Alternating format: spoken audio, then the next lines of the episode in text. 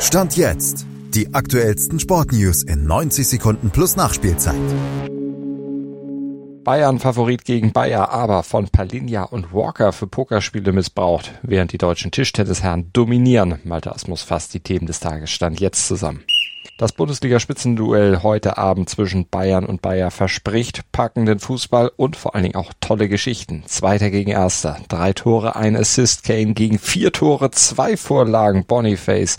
Tuchel gegen Alonso. Aber möglicherweise nicht mit dem Duell der Super Sechser Kimmich gegen Chaka, den man den Tuchel vielleicht gerne hätte als Holding Six. Denn Kimmich ist angeschlagen von der Nationalelf zurückgekommen, wird wohl pausieren müssen.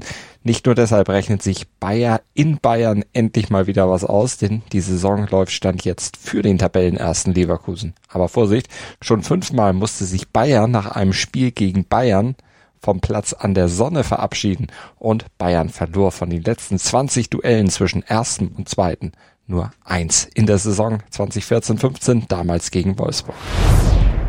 Im Sommer hatten die Bayern sowohl Joao Palinha vom FC Fulham und Kyle Walker von Man City heftigst umworben. Palinha war ja sogar zum Medizincheck nach München gereist, ehe sich die Transfers am Ende dann doch noch zerschlugen. Beide blieben, wo sie waren und verlängerten nun sogar ihre Verträge langfristig.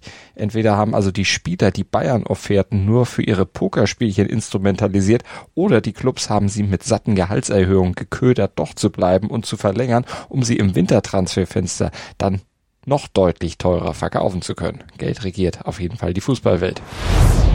Und das deutsche Tischtennisteam der Männer hoffentlich bald wieder Europa. Zumindest steht die Auswahl um Timo Boll bei der EM in Malmö schon mal im Viertelfinale. Jetzt geht's gegen Kroatien. Wie baut man eine harmonische Beziehung zu seinem Hund auf? Puh, gar nicht so leicht. Und deshalb frage ich nach, wie es anderen Hundeeltern gelingt, beziehungsweise wie die daran arbeiten. Bei Iswas Dog reden wir dann drüber. Alle 14 Tage neu mit mir, Malte Asmus und unserer Expertin für eine harmonische Mensch-Hund-Beziehung, Melanie Lippisch.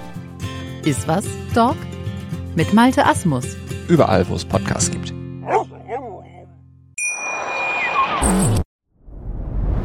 Dir hat dieser Podcast gefallen? Dann klicke jetzt auf Abonnieren und empfehle ihn weiter.